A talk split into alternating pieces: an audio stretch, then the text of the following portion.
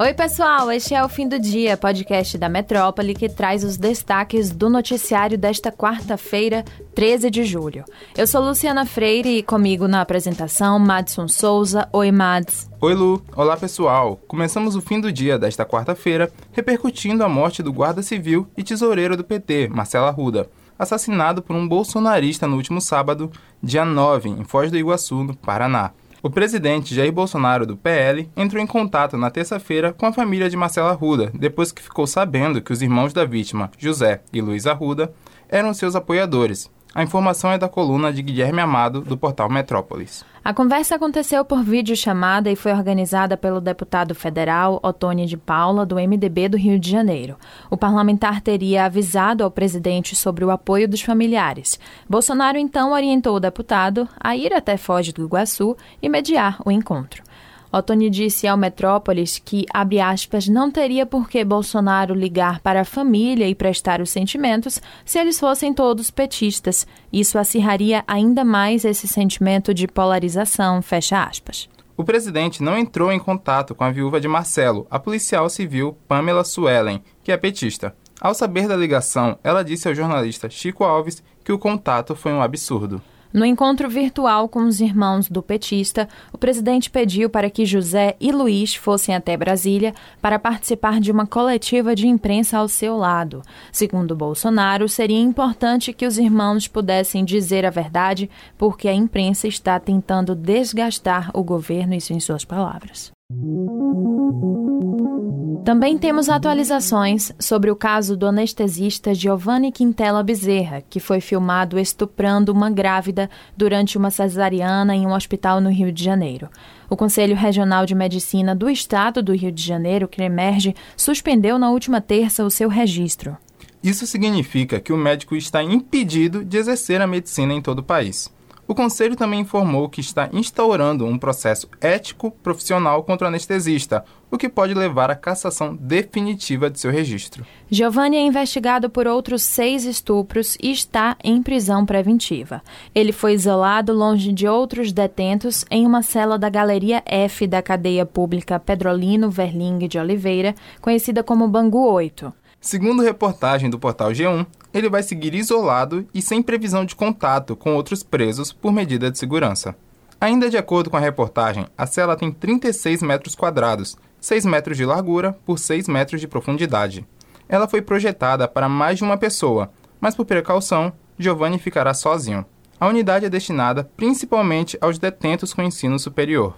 A TV Globo mostrou que depois de ter a prisão em flagrante convertida em preventiva, quando o suspeito chegou ao local, detentos começaram a sacudir as grades, vaiar e xingar o anestesista.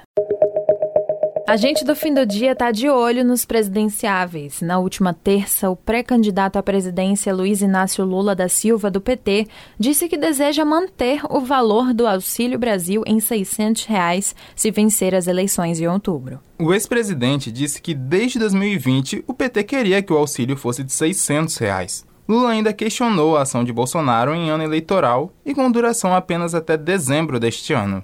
O benefício de 600 reais está para ser aprovado pelo Congresso por meio de uma proposta de emenda à Constituição, uma PEC. A matéria já foi aprovada em primeiro turno e a gente segue acompanhando esse assunto.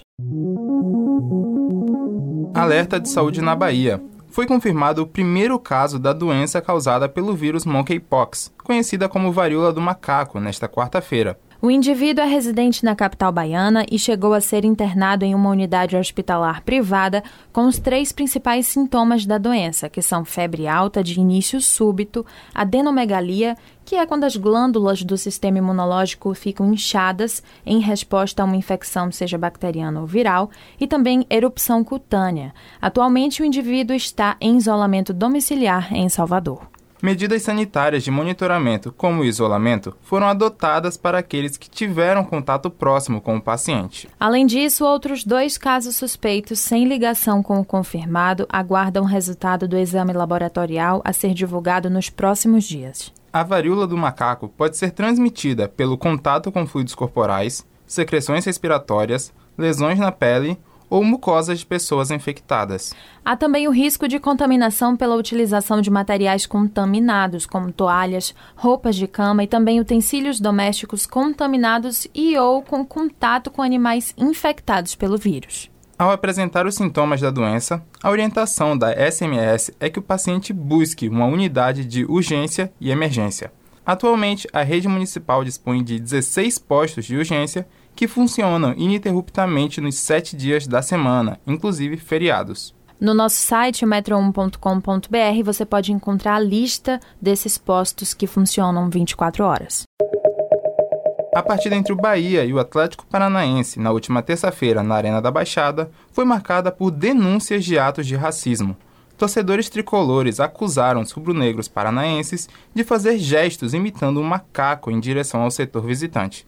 O Esporte Clube Bahia utilizou suas redes sociais para denunciar e rechaçar o episódio. O clube disse que, independentemente do resultado, não dá para se calar diante de um caso desses. Torcedores que estavam na arena chegaram a filmar integrantes da torcida adversária fazendo gestos. O conhecido torcedor Binha de São Caetano relatou que estava no estádio acompanhando a partida e presenciou as ofensas e imitações. Olha o que ele fez aí, que eu filmei Ele aqui. chamou nós de macaco, fez o jeito de macaco. E ninguém tem uma prova disso. Isso é uma vergonha, rapaz. Ó, os caras agora foram falar lá com ele. Tava imitando macaco, a gente não conseguiu filmar na hora, ele virou de costas, fingindo que não é com eles. Tá indo embora agora, ó, tá indo embora. O Atlético Paranaense ainda não se pronunciou sobre o assunto. Essa não é a primeira vez que o Bahia denuncia casos como esse em jogos fora de casa na Copa do Brasil neste ano. Em maio, na terceira fase do campeonato, o clube acusou a torcida do Azures de atos xenófobos. Valeu, pessoal. O episódio de hoje fica por aqui, mas se você quiser ter acesso a essas e outras notícias, é só entrar no metro1.com.br. Acompanhe a gente também pelas redes sociais, arroba grupo.metrópole no Instagram e TikTok e arroba metrópole no Twitter. Você também pode ativar as notificações no Spotify para receber um alerta a cada nova edição do fim do dia. Valeu, Mads. Tchau, pessoal. Tchau, Lu. Valeu, pessoal, e até a próxima.